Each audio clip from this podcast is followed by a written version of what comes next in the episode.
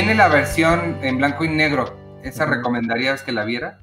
Sí, sí, yo también, creo que yo también la tengo en 4K y creo que vi la, versión, no la he visto completa en blanco y negro, pero, o sea, debe ser como Mad Max, que también la de blanco y negro Chrome Edition que está acá. Tampoco he visto Mad Max en blanco y negro, pero ya vi que están haciendo una precuela de Mad Max. Sí. Pero no va a ser con Charlize Theron. Ah. Oye, y bueno, están saludos desde Guadalajara, Luis Bond, Luis Hernández, hola. Hola, Guadalajara. Eh, Nemesio Menéndez Bojorques, ¿de qué se trata el podcast? Pues ahorita, ah, bueno, vamos a hablar más adelante de Game of Thrones, ¿no? Sí, ahorita si quieres arrancamos hablando de Game of Thrones. Este, déjame doy la, la presentación oficial. Estaba, es que antes de empezar todo esto trato de colocar todos mis aparatos de forma que no estorben al rato, entonces por eso ahorita se siente medio trabancado lo que estoy haciendo, pero eventualmente queda y eh, ya, casi. es que no me sale esto, no sé qué estoy haciendo. ¿Tenemos 67 personas viéndonos? Sí. Muy bien. ya podemos empezar. Y oficialmente esto es Bienvenidos al podcast de Cine Premier número 230. Yo soy Iván Morales y hoy me acompaña una sola pantalla.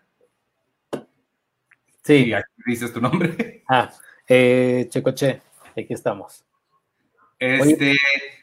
¿Por qué eh, iniciaron? ¿Por qué? Ah, Teresa Isabel nos pregunta por qué iniciaron hoy más temprano.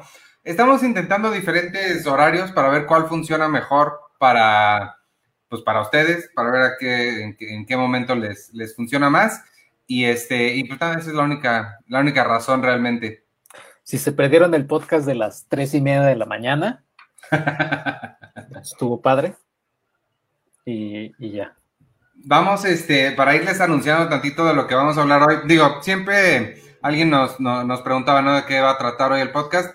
Siempre lo variamos un poco entre lo que hemos visto en la semana, lo que vamos a ver, si es que hay algún estreno o algo así, pero además, hoy queremos aprovechar para celebrar, no sé si la palabra celebrar sea la, adecuada, pero hace un año, hoy hace un año estábamos todos emocionadísimos, con mucho miedo, mucho miedo por lo que habíamos visto en semanas anteriores, pero muy emocionados porque era el final de Game of Thrones. Y vamos a regalar la edición completa de todas las... Mira, se refleja la, este, vamos a regalar la serie completa en Blu-ray. La tengo aquí en mis manos. Esta literalmente es la que se va a ir a alguien. Tenemos que decidir cómo la vamos a regalar, Sergio, porque nuestra super planeación de podcast ni siquiera pusimos las bases de cómo se la van a regalar, se la van a ganar. Ahorita, este, ahorita lo decidimos. Estamos esperando nada más que se conecten Penny y Arturo. En cualquier momento llegan como todos nuestros eh, escuchas sabrán, y si nos están escuchando por primera vez, se están a punto de enterar. Eh, Cine Premier, además de ser un podcast, es una revista impresa y un sitio, y somos muchas cosas, pero la revista la estamos cerrando ahorita, la edición de junio, porque afortunadamente, y esto ustedes no conocen todos los, los tan a detalle todo lo que sucede aquí atrás, pero afortunadamente pudimos imprimir otra vez, otro mes que lo logramos. Están, como ustedes saben, la, situación de las pues, publicaciones impresas, eh, algo precarias las cosas, me parece que esa es la palabra que se usa, ¿verdad, Sergio? Sí, precario. entonces sí estamos casi, casi viviendo mes con mes. Este, entonces estamos muy contentos porque sí lo vamos a lograr para este mes.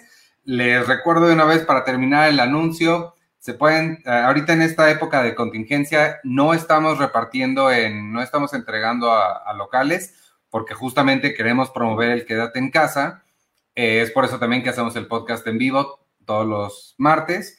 Y para poder promover esto y hacer que, la gente no tenga que salir de sus casas, estamos vendiendo la revista directamente a través del sitio. Eh, se pueden también suscribir sin costo de envío y les llega directamente a su casa y es como mucho más fácil, mucho más directo y vamos a estar haciendo cosas especiales para suscriptores, entonces les conviene mucho suscribirse. si quieres, este, y ya esa es mi, mi introducción larguísima. Sí, no. Y nada más recordarles, bueno, como, como un, un eh, echémonos porras entre todos, que, o sea, vemos como que ahí, ahí nos vamos ya medio saliendo un poquito hacia la luz, pero, pero todavía no, no, o sea, no, no, no, salgan mañana a correr, a celebrar ni nada, pero ahí vamos y poco a poco el, el mundo se está adaptando a estas, a estas nuevas, nuevas normalidades.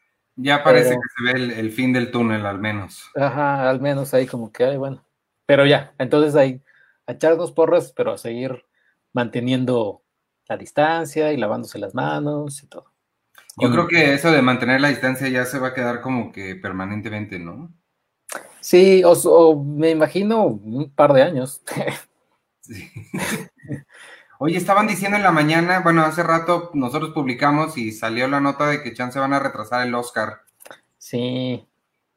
Sí, oye, pero, pero, mira, aquí ya llegó Penny. Y aquí está Penny. Sí, hola. Hola. ¿Ya hablamos de Game of Thrones? ¿Llegué tarde? No. Ya hablamos, ya terminamos, ya se acabó. Gracias, bye. Ah, no. No, estábamos hablando de que es, eh, hoy salió la nota de que es posible que pospongan el Oscar 2021. Sí, sí vi. está, está dura la situación. Sí. Sí, pues sí vi. Hay muchísimos este, cambios. Ya también, nada más ya también anuncié que vamos a regalar el Blu-ray. Nada más que hay que pensarle cómo lo vamos a regalar porque no, no decidimos alguna dinámica. Lo que sí les debo decir, vi que había un par de preguntas. Eh, me perdonan, no se las podemos regalar fuera de la Ciudad de México, a menos de que ustedes quieran pagar el, envío, con mucho gusto lo hacemos, pero este, pero no, por, o sea, sí, sí lo estamos, eh, lo vamos a mandar por mensajería privada directamente de mi casa a la suya, entonces sí tiene que ser este, alguien que, que, viva aquí en la Ciudad de México. Bueno, pero ¿por qué no damos la opción de que a lo mejor si hay alguien que sí quiere pagar el envío?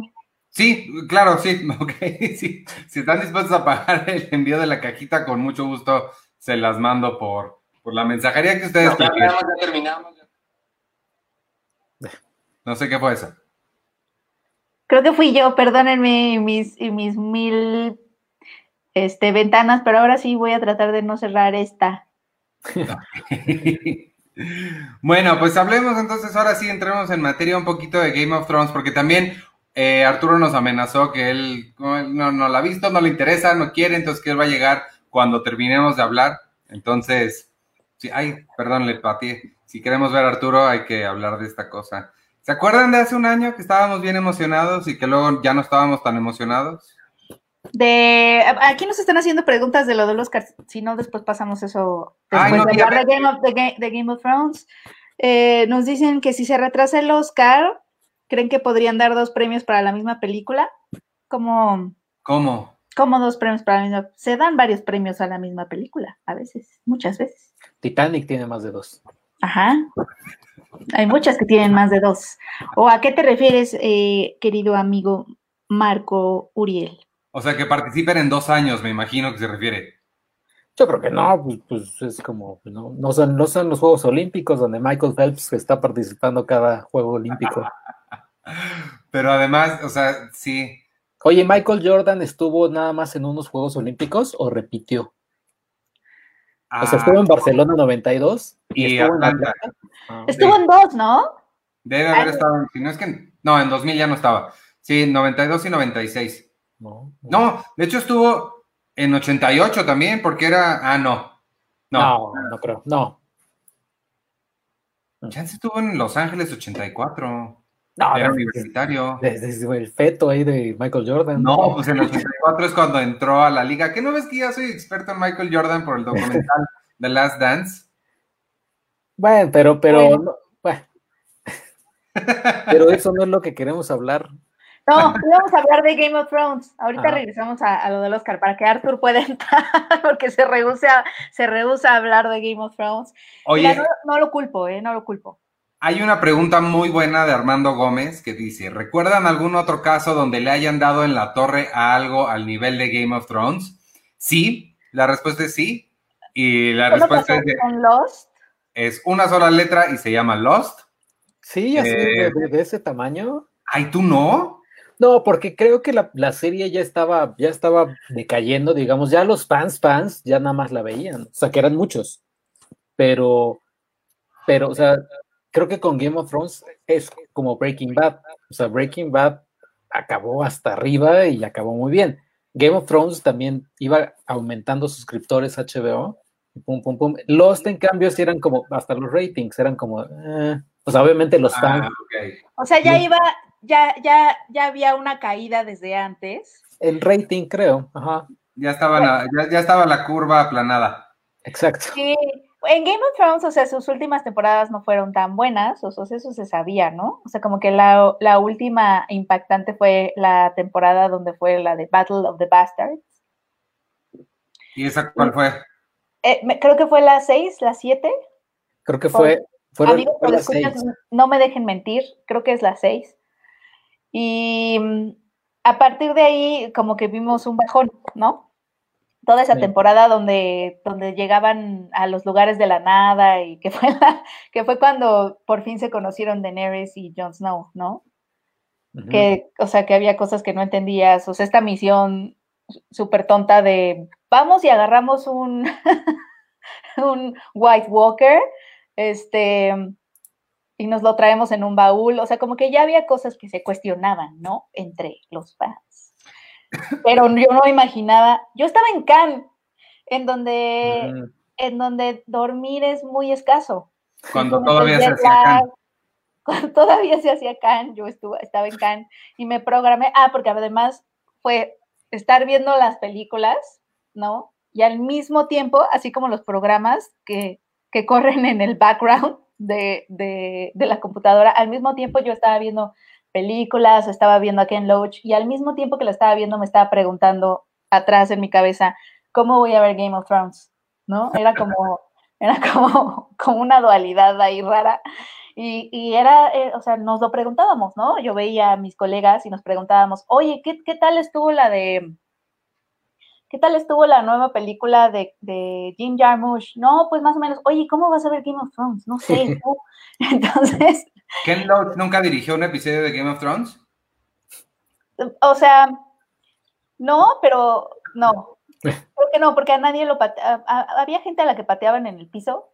A Ken Loach le gusta hacer eso. Bueno, sí. No, o sea, fue como si Roland Emmerich hubiera dirigido este el último la última temporada de Game of Thrones. Yo no me lo esperaba, yo no me esperaba tanta locura, tanto me vale lo que he construido en años. sí, que ahí es donde yo, encontraría el paralelismo, pero al mismo tiempo diferencia con Lost, que Game of Thrones tenía, o sea, Lost, su error, siento yo, Sergio, que fueron plantando muchas semillitas a lo largo de los años plantando y plantando y plantando y plantando, y al final no quisieron contestar nada, y lo que fue la, la, super daga en, el, en la espalda es cuando nos, cuando Damon Lindelof y Carlton Hughes tal cual dijeron, ah, no, muchas de las cosas que pusimos nunca tuvimos intención de responderlas. O sea, ellos tal cual dijeron, nos, nos vale y nada más pusimos cosas ahí para ver qué pasaba. Uy. y Game of Thrones, por el otro lado, sí intentó contestar tal vez demasiado y dar respuestas a cosas que, nadie estaba preguntando. donde, donde, se notó mucho fue en la separación de, los libros a cuando ya empezaron ellos a crear por su cuenta. Sí, sí, ahí sí se notó. Sí, sí se notó eso. Pensé que no se iba a notar, yo tenía esa, esa, o sea, como que empezó a haber mucho más espectáculo y menos como, menos complejidad en los personajes, como que empezaron a decir cosas raras, todos, empezaron a decir cosas cursis, no sé. Oigan, ¿y se acuerdan? a viajar así velocidad de la luz? Sí. ¿O se acuerdan de esta batalla? Creo que fue el episodio 3 o no sé cuál de, la última temporada, de la batalla esta en la noche, que nadie vio nada, o sea, que, todos estábamos así como, ¿qué, está pasando aquí? ¿Quién nadie vio nada, pero además era como muy raro que tuvieran o sea, Jon Snow se supone que era un experto en guerra. O sea, había cosas que eran como de sentido común de esa batalla. ves que luego salieron como muchos análisis de militares que dijeron, what the hell, nadie haría eso, lo que hicieron, porque mandaron a toda su caballería primero, o sea, mal, y tenían dragones, o sea, pero los dragones estaban perdidos, nadie hizo nada, no, una cosa horrible. Y este, y, ah, pero un día antes había sido como una fiesta, como una borrachera, como, ah, de, como de high school, ¿no? En donde... ¿Era de la taza de café? Este, creo, creo que sí. Ah, no, ándale, creo que fue ahí lo, de la taza de café. La taza de... café, sí, estuvo, estuvo, no, eso no me molestó, pues. Y sí, estuvo muy extraño ese episodio, en esa batalla sobre todo. Pero tenía muchos crowd pleasers, ¿no? Porque obviamente yo sí he vuelto a buscar al menos esa parte en YouTube de cuando llega Arya y mata al... Ah, eso está bien padre. Al Night King. O sea, como que sí tenía como muchos momentos crowd pleasers y creo que eso fue al final lo que, lo que pasó con Game of Thrones, que empezó a hacer como mucho de para los fans, ¿no? Para este momentito como satisfactorio. Y, recordemos que Game of Thrones se daba lo, opuesto, ¿no? Te dejaba así de, ¡ah, no! Y más bien nos empezó a dar realmente lo que, lo que quería. Se convirtió en un medio fanfiction de él mismo, creo. Total, total. ¿No? Como, como, si yo me pusiera a escribir lo que mis fantasías quieren que pase entre Jon Snow y Daenerys y entonces les pongo una cascada en la nieve y ya sabes, cómo siento que yo lo hubiera escrito. Oye, María. Mis fantasías más oscuras. María A. Coria me está echando la culpa a mí personalmente, que el episodio que no se veía nada, dice que es culpa de nosotros por no tener buena calidad en la televisión, pero no, porque hasta dijeron. ¿No? Ah, bueno, sí, sí lo dijeron. Sí, sí lo dijeron que, que sí, que sí lo habían hecho a propósito, un poco. Pues sí, Oigan, y la muerte, la muerte también de estos, ay, de los hermanos, ¿cómo se llama? Este. Ay. Hermano. Los, hermanos, se me fue el nombre de. Eh, ah, los, los Lannister. Ah, sí. Los Lannister, que se murieron así, les cayó una ropa.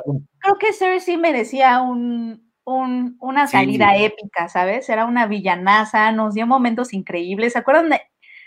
otra vez seguramente voy a decir mala temporada, amigos, escuchas, pero ¿Cuál es la temporada que se acaba con ella explotando a, todos sus enemigos prácticamente? Que su hijo se suicida porque como que no lo tolera. Y a partir de ahí ya no hubo nadie, ya era como un caballo desbocado, o sea, ya no hubo nadie que, que, no, que, que, que lograra que ella no se descarrilara, porque ya no había ninguno de sus hijos, ya no se detenía por nadie, o sea, se convirtió en un gran, gran personaje y que le cayeran rocas y que no tuvieran, no tuviéramos este momento de enfrentamiento entre Daenerys y ella, no sé, o sea, como que era raro porque por un lado nos estaban dando como estos momentos que estaban pensados para ser crowd pleasers y, y de espectáculo y por otro no nos dieron unos que sí eran como muy lógicos, siento, ¿no? Como este showdown final. O sea, si ya vas a hacer un espectáculo, ya lo estás haciendo super Hollywood y ya dragones y todo, o sea, necesitamos una batalla final, ¿no? O sea, como que si ya te estás yendo por esa vía, pero como que no se decidió, siento. Como que nos quiso, entre que nos quiso sorprender, pero sin mucho fundamento y sin mucha justificación, como pues la locura de Daenerys, que se me, se me hizo rara, la verdad se me hizo muy extraña. Además de que fue una mujer despechada, porque fue después de que John la rechazara. Entonces eso fue así como... eso también, las motivaciones que tenía ella también estuvieron bien raras. Digo que se sentía sola, pero era la mujer despechada al fin y al cabo, ¿no? Sí, claro. Era maléfica, all over again. o, el dragón, o el dragón al final quemando el trono, o sea, es como. Ajá. Ay, la agarra con sus patitas, ese momento me gustó porque el, dragón la agarra con sus patitas y se va con su mamá. Pues sí, pero es Un momento del Día de la Madre inesperado, por ejemplo. No, eso a mí también me cayó mal. sí, es que estaba, era parte de otra película, de pronto era, era cómo entrenar a tu dragón, ¿no? Eso. Era, eran como partes de otras películas que nunca te mostraron. De pronto Game of Thrones quiso ser todas. Y, no los entrenaron bien. Estuvo raro. Sí, todavía me duele mi corazón. Disculpen, amigos, que estoy como súper ranteando y, quejándome muchísimo hacia Game of Thrones, pero todavía me duele en mi corazón, porque además le dediqué una hora fueron dos, porque fue una a ver el final de la temporada y otra en que se me bajara el coraje para poder dormirme en Cannes. Entonces dormí dos horas. O sea, al otro día, estoy segura que al otro día fue cuando me quedé dormida en toda una película. Era la que después estuvo como seleccionada para competir en el Oscar por Rusia, la de Pimple. Yo no la vi. Yo vi el principio y me dormí porque Game of Thrones me robó esas horas de sueño. Hubo consecuencias. El otro, el otro final que ahorita recordé que también tiró por la borda todo fue el de, a, mi parecer, a mucha gente sí le gustó, pero a mí no me gustó, el de Battlestar Galactica, que sé que ninguno de ustedes la, ha visto, ¿sí? No, como no, Battlestar Galactica sí, sí lo vi. ¿Sí la viste? Y a mí no me, no me desagradó el final, pero sí siento también que es como de, no, o sea, como de, no, no manches. Lo que sí te voy a decir, lo que a mí me molestó mucho de Battlestar Galáctica es que al final se volvió una cosa súper religiosa y rara. Sí, pero ahorita la estoy volviendo a ver. Sí, que está en Prime. En las mañanas hago ejercicio viendo Battlestar Galáctica. Y pero desde el minuto uno están con Dios y duro y dale que Dios es esto y que Dios lo otro. Y como que la primera vez que la vi no, no me cayó el 20 de tanta religiosidad. Pero es un dios, ¿es un dios católico o es un dios qué? no, es un dios de Cobalt. Perdón, yo nunca he visto Battlestar Galactica. Es el, el, debate básicamente es entre los Cylons, que son los robots, creen en un solo dios, y los humanos creen en múltiples dioses. Ya. Y, ahí va. Y es como una onda Blade Runner, que es los Cylons tienen alma porque se pueden procrear a sí mismos, entonces ya son sus propios dueños. O sea, es, interesante eso, pero sí, como dice Iván, el final de la temporada, o sea, la, o la última temporada, porque además Battlestar Galactica habla de política, habla de, ética, o sea, toca muchos temas como muy profundos y a través de la ciencia ficción, que está padre, pero la última temporada sí, ya es muy religiosa esta, este, este Starbuck, Que, regresa en onda como ángel ahí, medio raro. Ha de ser muy difícil sostener eh, historias, ¿no? A lo largo del tiempo, creo. Sobre todo si al principio no sabes si vas a tener más temporadas y si, tiene, y si sabes cómo va a terminar, si no. O sea, creo que escribir series ha de ser bastante complejo. Yo creo que es eso. Tiene, yo creo que tiene que ver con, con el, el estar sujeto a las decisiones de una cadena, como que se supone que Game of Thrones estaba exento de eso, pero según yo, de lo que sufrió, bueno, sufrió por dos, por, por dos lados. Uno, sí creo que la extendieron más allá de lo que, de lo que podían. Creo que em, confiaron demasiado en sus habilidades de, hacer lo que George R. R. Martin hacía también. Y este. Y, sufren de eso, y sufren, y de la otra cosa que sufre también la televisión es, es de perder el camino, lo que, lo que decías de si saben hacia dónde van desde el principio, es muy diferente, pero es que también, por ejemplo, How I Met Your Mother sabían perfecto a dónde iban, pero la serie fue evolucionando hacia otro lado y ellos por tercos de quererla terminar a fuerza como ellos querían, el final pues está bien raro, ¿no? Entonces, no sé, para mí Game of Thrones, porque según yo, George R. R. Martin les dijo cómo iba a terminar, ¿no? Él les dijo, el final es este, ustedes lleguen ahí como puedan, pero el final es este.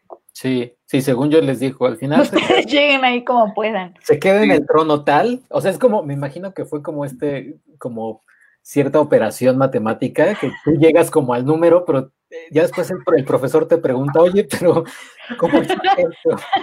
Y tú así como con 30 mil números.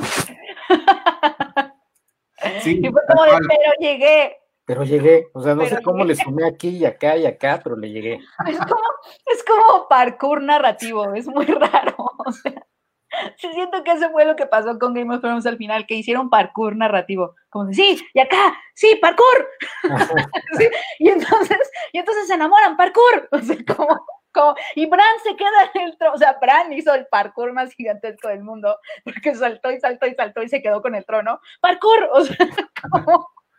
¿Qué? Néstor Soriano me está preguntando que si Battlestar Galáctica es la que está en Prime. Sí, es la que está en Prime, la acaban de poner. Si, la, si te interesa verla, y te la recomiendo mucho, empieza con eh, los primeros dos episodios lo, pusieron como una miniserie, entonces está dividido en dos en Prime. Aparece el Galáctica, la miniserie. Primero ve eso, que son los primeros dos episodios, y después ya te sigues con, con el resto. Este, Chucho, hola Chucho, nos dice que por eso es mejor que las series duren poquito, como The Good Place, con cuatro temporadas perfectas. No podría estar yo más de acuerdo con Chucho. El, cada, temporada, cada final de temporada de esa serie es una cosa extraordinaria y el final de todo también es, es, bellísima, este, The Good Place. Sí, perdón, perdón. Ya se fue Sergio, ¿eh? Sí, ya vi. Me estoy tratando de acordar de que otros finales han me han decepcionado. Y JD Duica nos pregunta que si Westworld también ya va en picada. Pues ahorita que regrese Sergio, a ver qué opina él. Él, dijo que iba bien, ¿no? ¿Qué? Él dice que iba bien. El otro día nos dijo, ahorita que regrese. Yo ya me bajé de ese barco. Ahorita vi que Eduardo Islas, nuestro gran amigo y fotógrafo, también está aquí viéndonos. Él sigue muy clavado y se la pasa poniendo en Instagram. Que síganlo en Instagram porque está bien padre sus fotos. Sí. lo que no está padre son sus opiniones de Westworld. le, decía yo le decía yo que me gusta, o más bien me gustaba cuando era sobre el viejo este, pero una vez que deja de tratarse sobre el viejo este, ya a mí mi, mi, interés cayó por completo. Ay, Aquí está, sí, ya, puso su carita de, ay, con, un, con una gotita, la, la, carita de anime, así de, ah.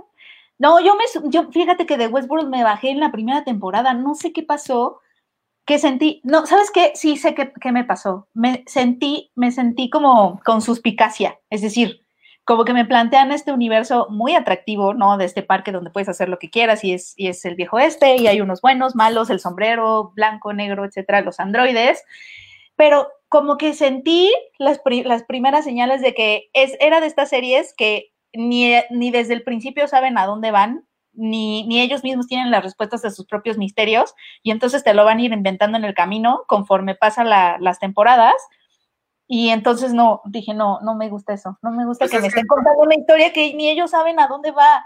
Es que pasó algo con Westworld, pasa algo muy, similar que con Game of Thrones, que pues Westworld también es un libro, es un libro de Michael Crichton, que eh, si, si no, si lo, si te fijas, tiene muchas similitudes con Jurassic Park, que también es libro de Michael Crichton. Entonces, como que él, estos conceptos de los probó un poquito en Westworld y los desarrolló increíblemente en Jurassic Park.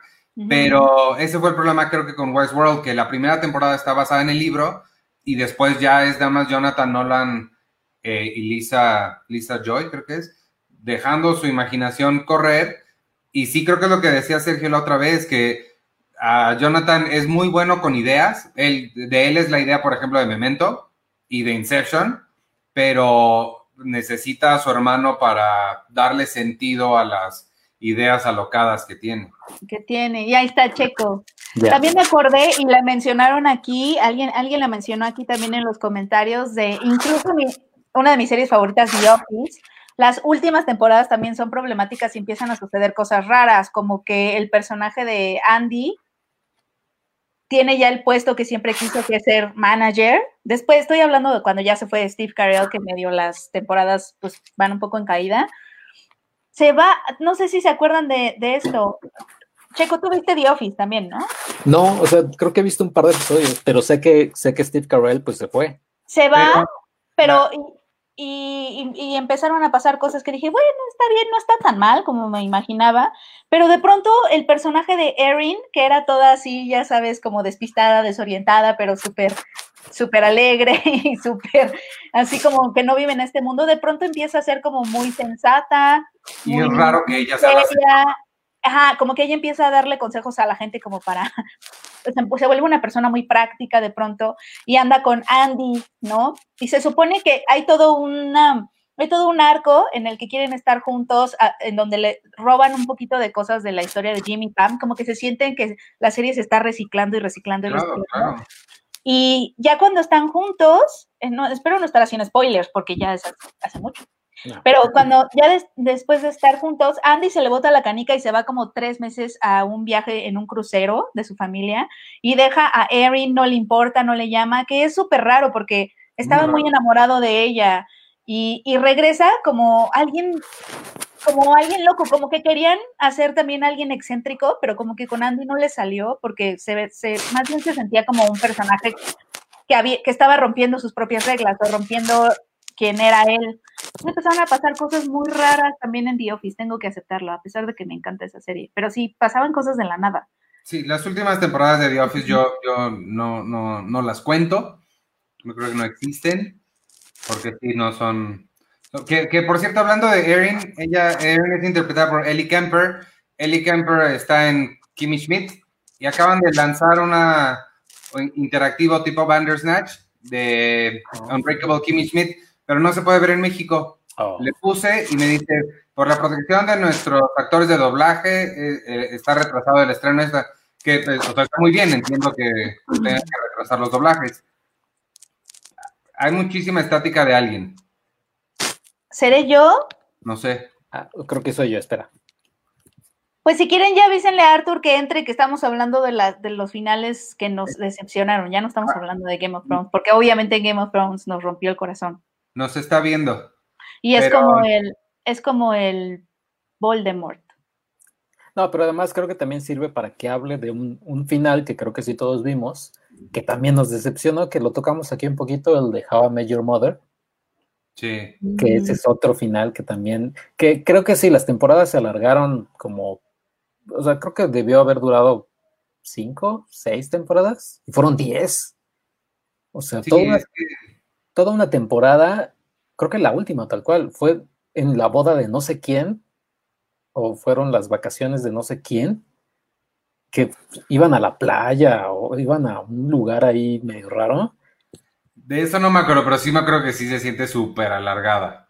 o sea, sí es como de no manches. Sí. Yo nunca, nunca, nunca me cayó bien el personaje de Ted, entonces como que nunca me involucré tanto con la serie, pero sí vi, sí la vi hay un, más o menos toda. Hay, un video que, hay un video que salió hace, hace como dos, tres días de por qué Ted Mosby es el, villano en, How I Met Your Mother. Y es que hace cosas muy raras, que a mí me caen muy gordas. No, recordaba lo increíble, o sea, hay, ah, ¿cómo se llama esta mujer? Eh, Kobe Smulders, bueno, su personaje en, How I Met Your Mother. O sea, eh, la, chava que, este, ay, Ajá. Ah, espera. ¿Cómo se llama? Se me fue su nombre. Bueno, sí, su amiga. Ajá, ella que, o sea, eh, que ella tenía perros, que eran los perros de su tía o de su Robin. tía, Robin. Aquí los comentarios, gracias a mí. Que tenía los perros de su tía y que Ted le dijo, oye, pues que escoge o tus perros o yo. Eso fue uno. Otro que cuando se casó su mamá, la mamá de Ted, se volvió a casar por segunda vez el güey quiso, o sea, dijo, o sea, en la boda, antes de darle el, de darle el discurso, el brindis, en la boda su mamá dijo, no, es que no puedo creer que mi mamá se vaya a casar por segunda vez y yo no. Entonces voy a buscar a mi novia o a la novia de no sé qué. O sea, que es que la verdad es que Ted era un personaje, es un personaje sumamente eh, egoísta, o sea, y que tiene una, y una visión del amor así súper... Este... E, es egoísta, tóxico, sí, no, sí está... Oigan, ya, ya llegó Arturo. Bienvenido, Arturo. ¿Cómo están? Bien, ¿y tú? Bien, ¿ya acabaron de Game of Thrones? Ya, nada más. Hace un montón. ¿Eh? A ver. Nos falta regalarla. Ah, sí, cierto. ¿Cómo vamos a regalar el, box set de la, de la, serie completa de Game of Thrones para que puedan revivir? ¿Sabes qué trae? Que sí está padre. El documental que está en HBO. Eh, no me acuerdo cómo se llama, se llama La Última Guardia. Está bien padre el documental, es un making of de toda la serie. Y está bien, bien bueno. Ah, qué bueno. Pues, ¿por qué no pensamos en lo que se acabe el podcast? Una um, dinámica y la decimos al final. Ok, al final les vamos a decir cómo se van a llevar esto. Este, y, ya, y, y, ya. Estábamos hablando del final de How I Met Your Mother, Arthur. Sí, es lo que, es lo que estaba escuchando. nada más quiero rápido decir una aclaración. Yo no amenacé que no iba a entrar hasta que dejaran de hablar de Game of Thrones. Yo les dije, hablen ustedes, porque yo nunca vi la serie, no quiero estar ahí de amargosón o sin decir nada. Hemos estado muy amargosones de todas formas. Entonces, este, por eso no quise entrar. Yo respeto mucho a la gente que vio Game of Thrones y la amó y después la odió porque a mí me ha pasado lo mismo con muchas cosas, pero nunca me, nunca me atrapó, nunca me llamó la atención. Partiendo del hecho de que no tengo HBO, por ahí habría que empezar. Y la otra fue que, que la verdad, sí, cuando yo tenía esta, esta costumbre de ver cosas en lugares oscuros de, de internet, lo, de lo último que llegué a ver ahí fue, fue cuando empezó Game of Thrones, me acuerdo mucho. Y, y, pues sí, ya cada vez, yo recuerdo que en aquellos años, en la prehistoria, sí era cada vez más difícil y extraño el estar descargando cosas. También por eso desistí. Como que con, las cosas son súper famosísimas. Cuando quieres descargar algo, cada vez son más truculentas las cosas que tienes que picotearle ahí para que te dejen. Entonces dije, no, mejor ya esto es demasiado creepy para mí. Ya no quiero, no quiero ver nada de eso. Pero la verdad es que sí, no, nunca la vi por eso. Aunque sí, nunca les voy a decir como esos tweets que, que aparecen luego por ahí de seré el único que no le gusta no sé qué. No, eso nunca lo voy a decir porque me parece lo más espantoso del mundo. Y ya. Hablen de lo que quieran, hombre. Yo tengo un podcast de Friends que acabó hace 25 años. ¿Con qué cara voy a venir no, a decirles? Pero, pero está bien que porque no hablen de, había, de había, había, había varios que, que, que, que decían que, que, entraras para que justo los representaras porque tampoco habían visto a Game of Thrones. Por ahí también vi varios comentarios. Es que sí, ¿qué hacer con esas series que te rompen el corazón? Son como exes, ¿no? ¿Sabes cuál? ¿Sabes cuál no Bueno, te rompe el corazón? Bueno, creo que a alguna gente le rompió el corazón, pero si le leen, si le leen, se meten a investigar, hay muchos ensayos bien padres que explican el final de Los Soprano, que estoy eh, volviendo, medio volviendo a ver de vez en cuando cuando tengo chance, pero, pero lo que sí estoy haciendo es escuchando el podcast de Michael Imperioli y Steve Shiripa, Talking Sopranos. Qué cosa tan padre, porque me, encanta porque los dos se ve que, que no son muy diestros con la tecnología. Entonces, se hacen bolas y dicen, y me encanta, eh, Steve Shiripa sobre todo es el que él hacía a... Ay, ay, ay, este... Ay, se me está escapando el nombre de su personaje. Pero bueno, él era, eh, es bien chistoso porque como que se le, no sé si se le olvida que está al aire, que lo están escuchando un montón de gente, o no tiene intenciones de volver a trabajar en Hollywood, o no le importa. Entonces a cada rato dice las cosas más. Por ejemplo, él solía trabajar en un casino en Las Vegas antes de hacer Sopranos y dice, un día llegó Ellen y es bien sangrona porque a nadie, y, y te voy a decir quién no da propinas, ¿eh? Ben Affleck da buenísimas propinas, pero no sé quién no da propinas y así hablando y echando tierra de todo el mundo. Y, y le pregunta a. Michael Imperioli, que es el que hace Christopher Maltisanti, le pregunta, oye, ¿y tú que has hecho más películas? ¿Quién así es así súper sangrón, así bien, pero feo? y el otro así de, no, pues no, o sea, sí sé gente, pero pues no quiero decir nombres. No, ándale, dime, ¿quién? quién? Así como, me da muchísima risa como... Así habría que hacer uno de- del cine mexicano, oigan. Penny y yo tenemos muy buenas historias de los festivales. Sí. Exactamente. Por ahí Lalo, Lalo Islas está, está viendo también, está de chismosón. Le mandamos un abrazo. Él también tiene muy buenas historias que nos podría com- comentar. Yo les puedo contar una de Lalo, si quieren. Uy, no, yo también. Es mi favorita. No, mi favorita es la de Susana, pero necesitaríamos que esté Susana aquí porque si no va a morir. Estamos burlando de la ella. Sí, es cierto. Oye, oye, pero eh, luego, les- luego les platicamos. creo que de, de series que, que sí te rompen el corazón, pero te lo rompen bien porque la construyeron bien y el final creo que es el Ah. mejor final que hay en cualquier historia de las series de televisión, el de Six Feet Under. Y- Oh, yo todavía no la acabo de ver. O sea, es, es una cosa que, o sea, ¿cuántas temporadas fueron? ¿Cinco?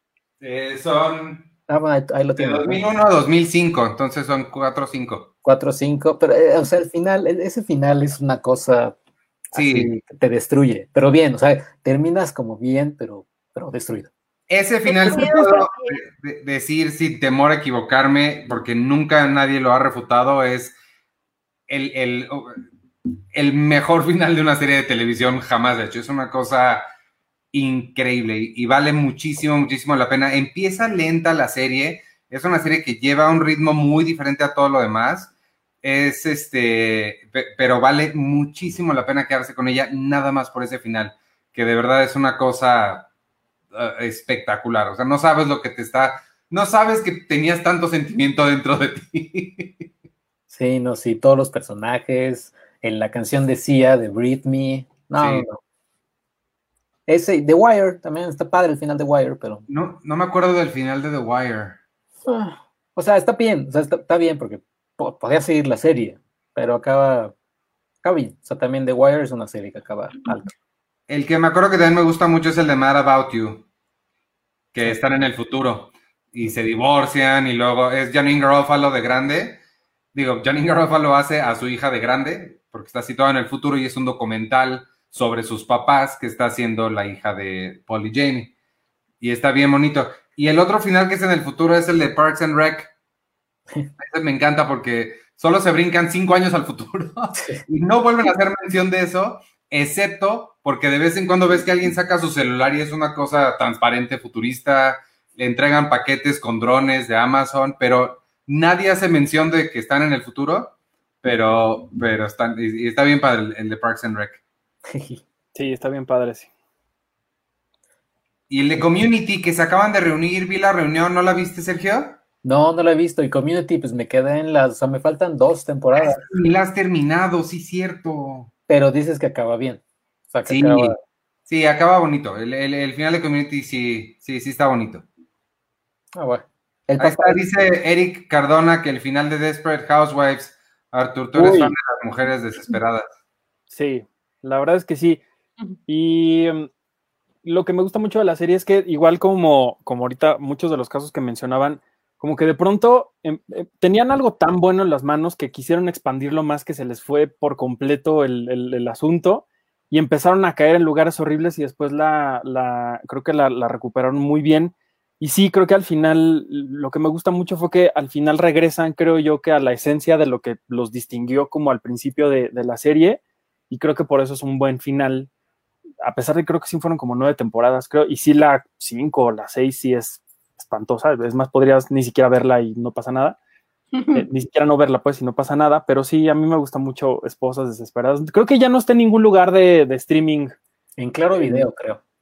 ¿Sí? Claro Video tiene todo. Tiene, tiene, tiene, bueno, perdón, yo, yo estaba, eh, eh, encontré, tenía que ver una película mexicana y, abrí Blim y no manchen la cantidad de cosas que tienen. Perdón, yo sé que ustedes están ahorita muy elevados hablando de The Wire y Six Feet Under y Game of Thrones, pero he estado viendo Furcio estos últimos días y no saben lo feliz que he sido, lo mucho que me he reído con este, este programa tan tonto, tan bobo, inocente o como lo quieran llamar que, que sí, está, está bien bonito. Me, regresó a una infancia muy hermosa que yo tuve cuando veía ese programa. Oye,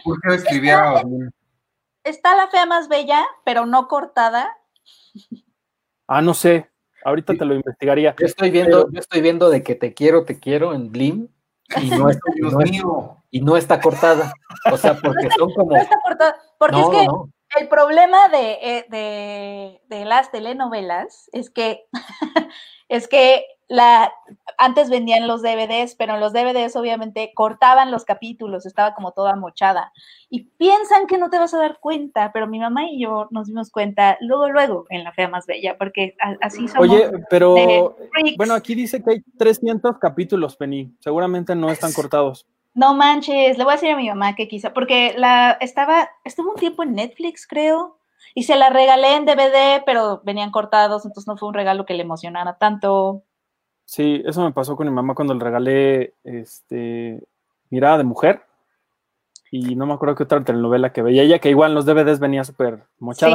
Pero mira, no pierdas el tiempo viendo cosas que no, que no valen la pena, Penny, porque estaba viendo que el primero de junio va a empezar Betty la Fea en, en TV Azteca, no sé si en el 7 o en el 13.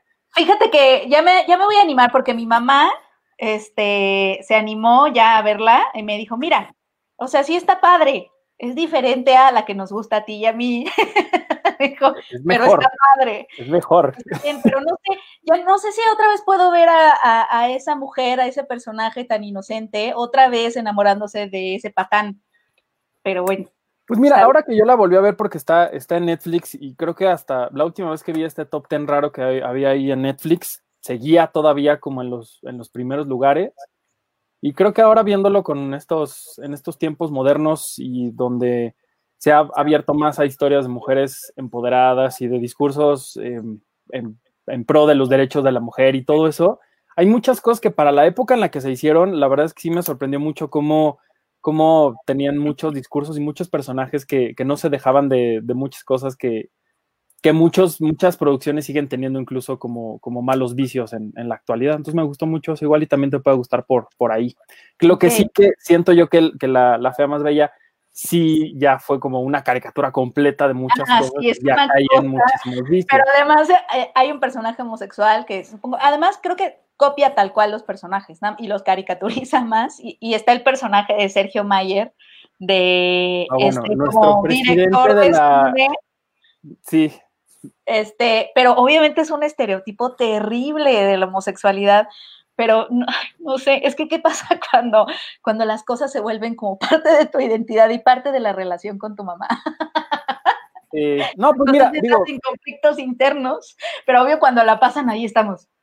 Claro. No, pues justo lo que dices, la verdad es que yo, yo, ahora que empecé a ver Furcio otra vez, mi mamá me dijo, ¿te acuerdas cuando lo veíamos juntos? Pues sí, la verdad es que veíamos ella y yo y era como nuestro ritual de los martes, creo que salía Furcio. Entonces, eso es bonito como reencontrarse con cosas que te hacen verla junto con, con los y, que y, te, y, que te recuerdan lo inocente y bobo que eras en, en, tus años mozos. Que sigo siendo, la verdad, pero, pero ahora creo que me da menos pena aceptarlo. Exacto, creo que crecer es eso, es nada más como aceptar tu inmadurez. Quitarte la pena. Oigan, este, Magdiel Aguilar nos dice que Orphan Black terminó muy bien, y sí tiene razón, terminó muy bien. Eh, hicieron también ellos reunión hace poquito, esa no me encantó, estuvo bien, estuvo, es que la razón por la cual la de Community funciona es porque hacen un episodio en el que están todos sentados en la mesa, eso es puro diálogo, pero el de Orphan Black, pues hay mucha acción, entonces no, creo que no funcionó tan bien la reunión. Este, Ah, bueno, este es de la revista, rapidísimo, nada más para contestarle. Edson Pérez dice, oigan, desde marzo no me llega la revista impresa. Eh, manda por favor un mail, Edson, mándalo a suscripciones arroba cinepremier.com.mx con el mail con el cual te suscribiste y este y te lo resolvemos rapidísimo.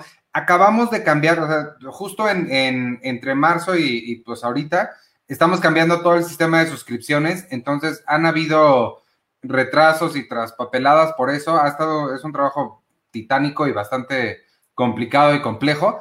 Entonces, sí han habido cositas así que se nos han ido. Te, te, prometo que no es este, falta de atención, sino que de verdad tienen, son muchas piezas en movimiento. Entonces, ahí vamos, ya pronto se está restableciendo eso. Este, Víctor Recinos es quien lleva esa parte y está haciendo un excelente trabajo. Entonces, ahí la, ahí la llevamos. La, la transición ha estado, estaba, está, está, está, difícil, pero ahí vamos. Este, Oigan, sí, escriban las suscripciones arroba cinepremier.com.mx. Perdón, yo voy a tener que, que irme. es que te, me metí a un curso y empieza a las 8, entonces tengo que partir. Pero, pero muchas gracias a todos por vernos y los dejo con. Se quedan como en buen compañía, pero nada más quería despedirme rápido. Corre. Bye. Corro. Muchas gracias. Es que hoy me lo movieron. ¡Ah! Este... No sé cómo salirme. Ah, sí, listo. Te saco. Ah, ya. Eh, Arthur, te pregunta Néstor Soriano si sabes si en Blim están Macario y María Isabel. Justo por, por Macario entré a Blim, porque ahí está, y está, está bonita, está, no creo que esté remasterizada, creo que es un proceso distinto que se llama estabilizar, que no sé si tú sabes más de esto, Iván, pero creo que es no. como un poco quitarle un poquito de, de estos movimientos extraños del, del, del 35 milímetros, que a veces que luego las películas viejas tienden como a, a, moverse un poquito y en las transiciones y hay rayas y cosas. Pues sí están no, mal escaneadas, sí, supongo. Ajá, siento que no está remasterizada porque sí se nota muchísimo cuando una película clásica está remasterizada, pero se, se ve y se escucha muy bien. Y la verdad es que sí he descubierto que hay muchísimas películas mexicanas clásicas de, pues me imagino todo el catálogo de Televisa que tienen, es decir, toda la programación de, de, de película está, está ahí. Ahorita eh, nada más he visto Macario, está este, enamorada también, que, que también vi el, el, el, otro día. Esa es la de Scorsese, eh, ¿no? O sea, la que remasterizó Scorsese. No, es, de, es del Indio Fernández. No, Scorsese lo que hizo, no sé si la remasterizó él o nada más como que apoyó para que se hiciera. Pero sí pero es esa, pues. Supongo yo que sí, porque es, es, él ha dicho que es su película mexicana favorita. Y de hecho, cuando entrevisté a, Rodrigo Prieto, cuando lo nominaron al, Oscar ahora por, por esta última vez que lo nominaron al Oscar, me dijo que, cuando conoció a Scorsese le regaló un póster original de Enamorada. Dice que está así enorme y que lo tiene ahí en, la casa, en su casa. ¿Rodrigo Prieto a Scorsese o Scorsese a Rodrigo Prieto? No, al revés, Scorsese a, a Rodrigo Prieto. Ah. Oh. Oye, ¿ya viste The Irishman? Ya. ¿Ya la viste? ¿Ah, sí? Pues sí. ¿A nadie le dijiste? Sí. Pues no. Pues después de 200 años ya, ya no la vi. Digo, ah, después de 200 años la vi Ah, ya la viste, ok. Y pues ya, ¿para qué les digo? Pues ya. ¿Te ah, gustó o no? Sí, a mí sí está muy padre. Ah, bueno. ah, qué bueno. Eh, en, realidad, no sé si he visto algo de Scorsese que no me haya gustado. Comercial de American Express. No, me encanta ese comercial. ¿De las fotos? ¿Te gusta, cómo se llama la del barco? La de, la de, de Niro, que es remake. Ay. ¿Cuál? Este, miro. ¿Capitán Phillips? No, que están en un barco y se mete. Alguien lo va a poner ahorita en los comentarios porque no es posible que no me acuerde de ese nombre. O sea, de hace, no, pero ya de hace más de 20 años, me imagino. Sí, no, no, no, Cape Fear, Cape Fear. Ah, claro, Cape Fear. Ah, por cierto, Bobby Bacala. Mira, es el momento en el que me regresan todas las cosas. El personaje de Steve Shiripa es Bobby Bacala. Este, alguien estaba, algo de, la infancia preguntaron, ah, Marco Uriel Tainoco nos dice, hablando de cosas antiguas, las películas de Scooby-Doo las vi con mi familia y nos hizo recordar muchas cosas que nos gustaba de Hanna Barbera. Pues fíjate, eh, Marco, que si te acercas a la revista impresa, eh, la cual también puedes tener acceso de forma digital, también tenemos esa opción de, de comprarla de forma digital ahí vienen, este, en los últimos meses hemos estado haciendo un recuento de todas las caricaturas, series, programas que formaron las diferentes infancias. Entonces ahí vas a poder encontrar mucho, mucho de ese contenido.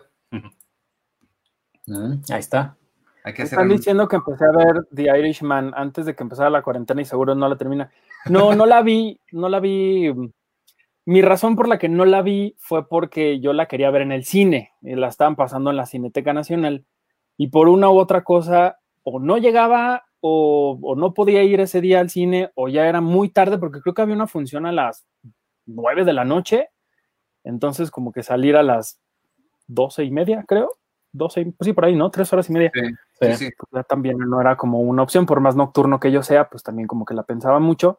Por eso no la vi en hasta apenas hace no mucho, porque dije, pues sí, ya, ya que, ya resignado totalmente a que nunca más en la vida vamos a volver al cine. No, cierto.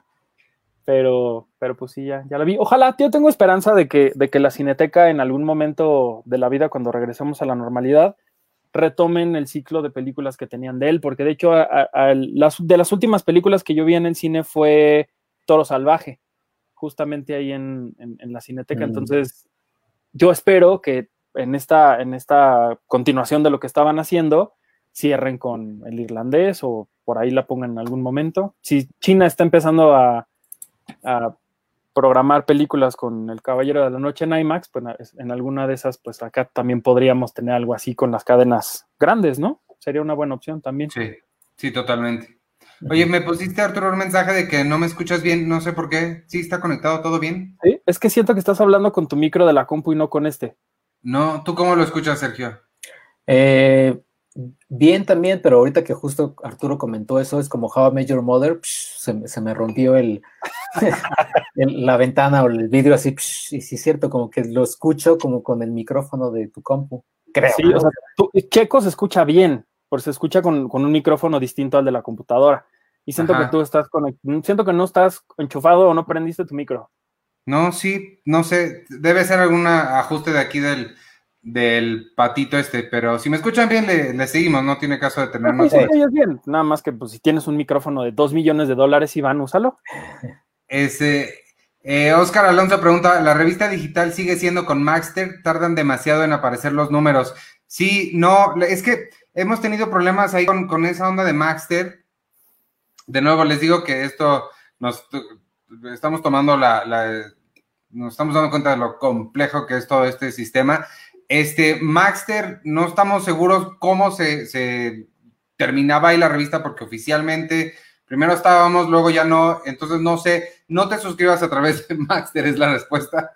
Vete directo a este, en cinepremier.com.mx hay un botoncito rojo que dice Red Panda Tienda y ahí puedes este, conseguir la revista digital porque Maxter es una cosa que, que, no está nadie ni siquiera seguro de cómo funciona. Sé que te suena raro, sé que no me crees, pero te juro que es la verdad. Entonces, lo más fácil es que te vayas directo a cinepremier.com.mx y ahí sigas la liga del lado derecho rojito que dice compra la revista aquí y ahí vas a tener acceso a ella.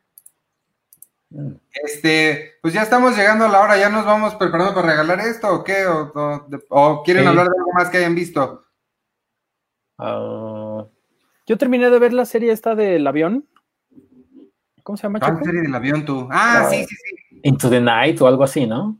está buena, ¿eh? Me gustó mucho. Y a ti, Checo, te va a gustar mucho el score. Porque sí es ah. muy Blade Runner, muy, este, muy cyberponqueto el asunto. Ah, lo voy a ver. Me gustó mucho, me gustó mucho, la verdad. Digo, no sé si ya es como que en este momento ya estás aceptando así lo que sea, así como, pues, Pero, pero sí, sí me gustó. Ah, no, sí, lo va a ver. Es como cuando ya estás aceptando cualquier, o sea, te haces comida, te haces un, pescado, te haces arroz y lo pruebas y dices, bueno, pues ya está bien, no, será el arroz más increíble del mundo que Quemado, Está pegado, pero pues. Sí. Que, que, eso me hace pensar cuando, cuando ya salgamos a restaurantes, uff, ¿qué voy a pedir primero? No sé. eh, no, y fíjate, yo que haya visto, bueno, lo que dije ya, Shane, Shane y High Noon, que son dos westerns, que son... ¿Viste High Noon? Sí, sí, sí. Que, oh. son, que son dos westerns así, que es súper top ten en todas las listas de los mejores westerns. Están, en, están en Netflix y pueden verlos. Y están padres, están muy padres. En High Noon sale Katy Jurado, por el cual ganó su primer Golden Globe a Mejor Actriz de Reparto. Eh, la nominaron al Oscar por esa, ¿no? No recuerdo si al Oscar, pero en la trivia decía que ganó, ganó el Golden Globe. Pero yo creo que sí, ¿eh? porque High Noon la nominaron a varios Oscars. Eh, me late que sí. ¿O qué otra, Iván, salió Katy Jurado que la hayan podido nominar al Oscar? Ay, no sé. Digo, los ahí.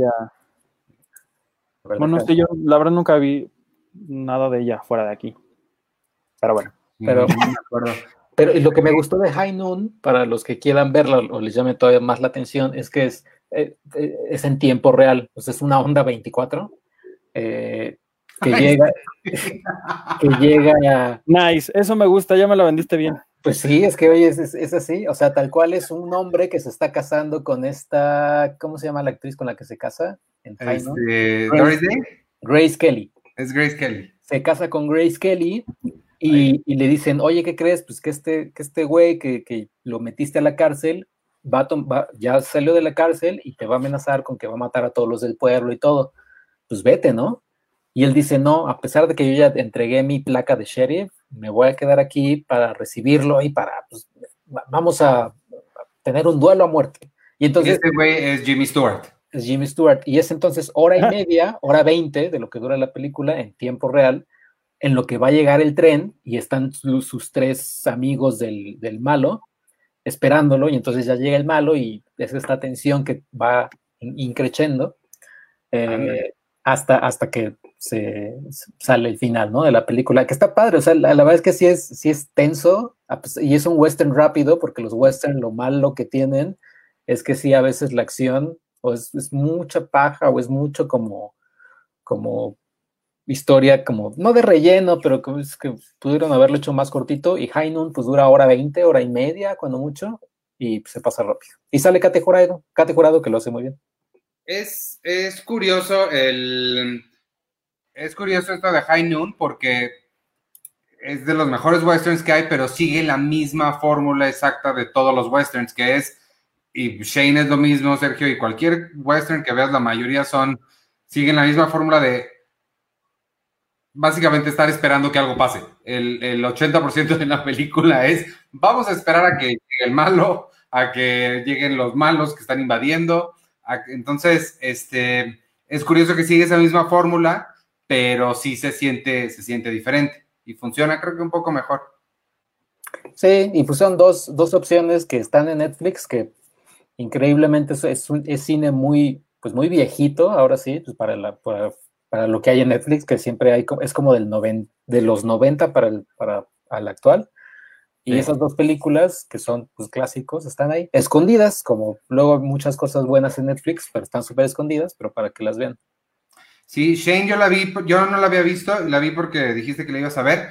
Eh, sí me gustó, sí la sentí larga, sí, me, sí me pesó un poquito, pero, pero sí está, está padre. La que quiero que veas es Río, ¿qué? ¿Río Grande o Río Bravo? Río Grande, creo que es Río Grande. Río Grande, que a pesar de que no me sé el título nunca, ese es creo que mi western favorito. Y este, porque es Dean Martin cantando y eso, eso nos gusta mucho. Oye, pues a ustedes que les gustan los westerns, búsquense uno, creo que es una de mis películas favoritas, que llama Los Hermanos del Hierro, de Ismael, Ismael Rodríguez. Uh -huh. Que no sé si está en Blin, fíjate, ahora que lo pienso, podría estar ahí, o en Claro Video, porque en Claro Video hay muchas cosas de Ismael. Y sí creo yo que sería uno de los de los mejores de las mejores películas al respecto. Me gusta mucho. ¿Los Vean, hermanos de hierro? Los hermanos del hierro. Ok. Sale en, hablando de gente con cosas de hierro, en el documental de Michael Jordan, sale DiCaprio. Cuando ¿Ah, sí? acaban, de, acaban de ganar un torneo y DiCaprio va a, atrás y conoce a Michael Jordan y Michael Jordan le dice, ah, te acabo de ver, acabo de ver el hombre de la máscara de hierro. Ah, uy, el hombre de la máscara de hierro. no inventes, hace 250 años. Ajá. Oye, y a ti, Iván, que te gusta el western, quiero volver a ver porque la vi hace mucho, El bueno, el malo y el raro. Que se ah, llama caray, ¿cuál es esa? The Good, The Bad and The Weird. Es una película coreana de western eh, donde sale el de Tren a Busan, el, el este gordo así fuerte, este, que va a salir en The Eternals, no sé cómo se llama, pero hicieron como esta, no remake, pero es, sí es una onda de, de, de, rara, y también sale el de, el de Parasite, este, bueno, el, el protagonista, el actor. El actor. Eh, es un western coreano, la verdad lo quiero volver a ver, porque como que quiero volver a apreciarlo pero para quien también le interese, no sé dónde esté, no creo, yo creo que ha de estar por ahí. Si lo buscan en su casa haciendo este limpieza o algo así, pues por ahí se lo encuentra, ¿no? En sus compus y demás. Pero lo quiero volver a ver. Es un western coreano, o sea, algo, algo raro. No, ese nunca lo había escuchado ni siquiera. Uh -huh. Órale. Y ya. Bueno. Ah, yo, yo, tenía algo más que decir que vi. Espera, espérate. Ah, Rudo y Cursi. No sé por qué ver Shane, algo hizo en mí, algo movió que me inspiró a ver. Me dieron ganas de ver Rudo y Cursi. Está, por supuesto, en Claro Video, porque en Claro Video al parecer está todo. Está bien buena, ya la han visto, ya la había visto, pero, pero hace muchos años y ahora la volví a ver y sigue igual de buena. Fíjate que esa yo nunca la vi. ¿No has visto Rudo y Cursi? ¿Por qué? Pues porque, pues no. Cuarón. ¿Qué tiene? No, esa no es de Cuarón. Es de, Carlos, es de, es de un Cuarón. Carlos Cuarón. Ah, y, no, bueno. Y produjeron, no. produjeron los tres amigos, ¿no? O sea, produjeron sí. los tres. Sí, sí, sí. No, nunca la vi. Es muy pues buena. Porque está bien padre.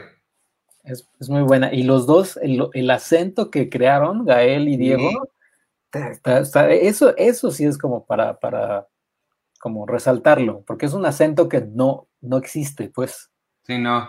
No, fue, un fenómeno, sí, fue un fenómeno lo que, lo que hicieron ellos. Y me llama mucho la atención porque es de estas películas que nos hemos quejado muchas veces antes de, de cine mexicano, que esta que le llaman eh, como visión de, de, de, México desde Polanco o desde Santa Fe.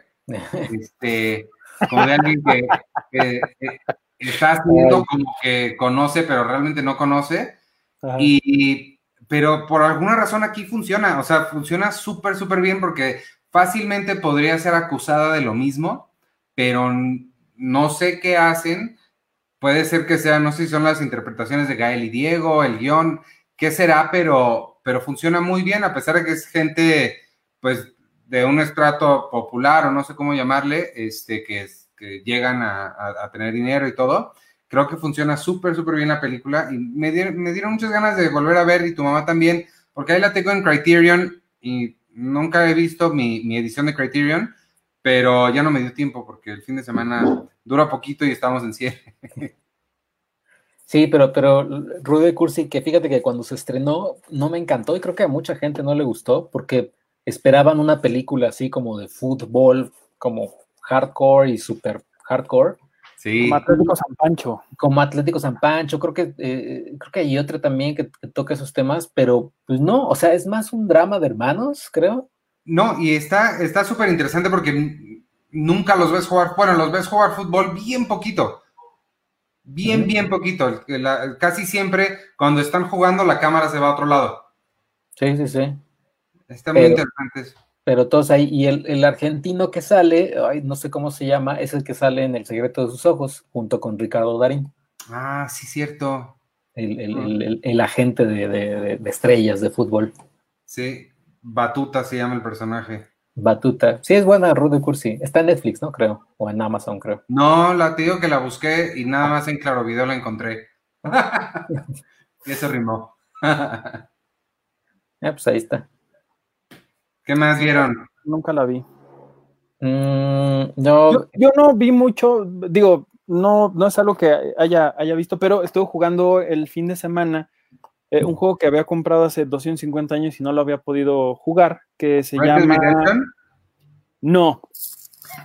le cambio todo el tiempo el nombre, estoy como tú porque le quiero decir Medal of Honor porque es de la Segunda Guerra Mundial, pero no, es, es Call of Duty de justamente de la Segunda Guerra Mundial. Ah, ese yo lo, yo lo tengo y lo estoy jugando. Bueno, esto. ¿Ya lo jugaste o, todavía no? Eh, lo estoy jugando, pero lo, puse en pausa por Red Dead Redemption, pero hice, como un par de misiones, pues también buenas. Está bien chido. Está bien, bien, bien padre. Me gustó un buen. Entonces, y sé que ahorita vienen por ahí algunas promociones del hot sale y esas cosas. Si lo encuentran y quieren un buen juego, cómprenlo. A mí me gustan mucho, la verdad, los, los videojuegos de, la Segunda Guerra Mundial. Los de Medal of Honor fueron mis favoritos por muchísimos años. De hecho, todavía tengo mi PlayStation 1. A, ver si algún día lo, conecto y lo vuelvo a jugar porque me gustaban mucho porque no era nada más como llegar y matar a todos, sino que había, em, eh, ¿cómo se llama? Aventuras o retos en los que tenías que infiltrarte en, el campamento del enemigo y hacerte pasar por no sé quién y tratar de engañar a los soldados, que es mucho de lo que tiene este juego. Entonces, está bien chido, jueguenlo. Si, si tienen ganas de jugar algo, si es que son, son gamers, no, o no tan clavados como, como, como yo, pues es una buena recomendación.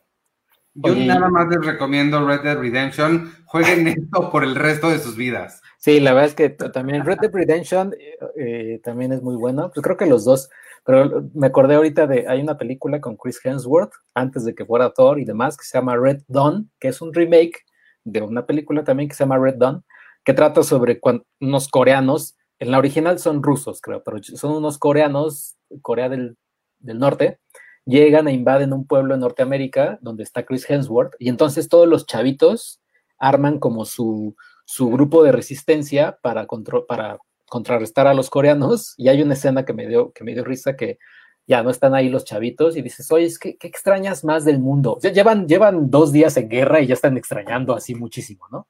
¿Qué extrañas del mundo? No, pues una hamburguesa y comer no sé qué. Y alguien pone, y alguien dice, no, yo extraño jugar Call of Duty. Y alguien le dice, güey, estamos viviendo Call of Duty y apesta. Pero, pero este. Esa no, es la de Herzog, ¿verdad? ¿Cómo se llama la de Herzog? ¿No se llama Red Dawn también? Eh, no creo. Rescue Dawn. Ah. No, se llama Rescue Dawn. ¿La de cuál? ¿La de Chris, Hemsworth? La de Werner Herzog, sí. Es que. Eh, y Rescue Dawn es la versión ficción de un documental de, de, de Herzog también. Pero me pensé que hablas de esa, pero ese es Christian Bale y dije, no, pero está diciendo Chris, otro Chris. Sí, no, Red Dawn. Eh, la película es malona, ¿eh? pero esa, esa parte de ellos hablando de lo que extrañan del mundo real y que uno dijera Call of Duty y que el otro dijera, güey, estamos viviendo Call of Duty. es como, como preguntarle a alguien, güey, ¿qué, película quieres vivir? Contagio. Es como, güey, no. Ay, ayer la pasaron en la tele y mi familia estaba embobadísima, ¿eh? Sí, es buena. Sí, la verdad es que sí es buena. Y que curiosamente todo empieza con un murciélago también. Sí. Sí, pues es que estuvo muy bien investigada. O sea, estaba como. Pues todo lo que pasó, pasó así, en el mercado, todo. Tal cual. Oye, rápido, ahorita que estábamos hablando de juegos, me estaba acordando de uno que me gustó mucho también, que se llama eh, Splinter Cell Blacklist. Es de estos juegos que estaban inspirados en, en, la obra de Tom Clancy. Ese nunca lo compré porque lo, mm, lo jugué durante 200 rentas en Blockbuster, que eran a 20 pesos la semana, creo, una cosa así.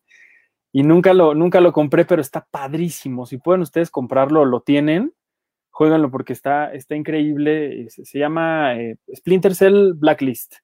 Creo que está en, en 360 eh, y en PlayStation 3. Entonces, también otra recomendación si quieren jugar. En 360, pues está barato. No, el, el Xbox 360. Oye, ¿puedo mandar nada más rápido saludos que nos están saludando en la otra Watch Party que inicié? ah, mira, Naid Ramírez, eh, hola, hasta allá. Totemo Cruelas, Ana Levet, hola, Gaby, Gaby López, ay, Sada, hola Sada, ay, Dios mío, no puedo bajar esto. Y Carla Núñez desde Pachuca nos saludan. Acá a mí me está saludando Jimena Hernández de Disney. Hola. Hola, hola. También hola a ella. Oigan, entonces, ¿qué? ¿Cómo vamos a regalar esta cosa? Mm, a quien me diga de qué fue mi nota que publiqué hoy sobre el cine mexicano, se lo regalo yo. A ver. Ah, ok, tú pagas el envío. Sí. ¿A eso te refieres con se lo regalo yo? No, porque se lo voy a dar yo. Ay, ¿cuál puede ser? Mm, ahí, sí yo, ahí sí yo no tengo idea. Yo sugeriría, para que fuera un poco democrático el asunto, para que fuera poco democrático. No, para que fuera un poco democrático el asunto. Em, hace, no me acuerdo cuánto tiempo, tuvimos dos portadas increíbles de Game of Thrones. Ok. Quien la tenga o quien tenga las dos, podría llevárselo. No, pero ¿cuál es el beneficio de haberlo visto aquí en el live? Porque ahorita van a correr a buscar sus revistas. ¿Alguno de ustedes la tiene? O sea, de los que están en el live. Yo estoy seguro de que alguien que nos está escuchando ahorita tiene sus dos revistas, dos, de Game of Thrones, de, de Cine Premier, que creo que fue hace dos años. Julio del, dos, del 2000. A ver si ahorita lo encuentro. Pues hace dos años fue 18. A ver, no, pues que tengan una, para que, o sea, también las dos. ¿Te parece a ti, Sergio? Eh, con que tengan las dos o una, o sea, me parece, me parece sí, no sé si con que tengan las dos o con que tengan una, porque si son fans, fans, pues compraron las dos, pero también si son fans, fans, pues ya tienen la serie. Así que no sé.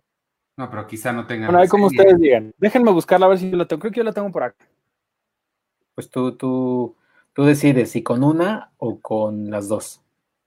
Nada más lo que sí, lo que sí les digo es eh, Penny estaba muy optimista en que alguien iba a querer pagar el envío a otro lado.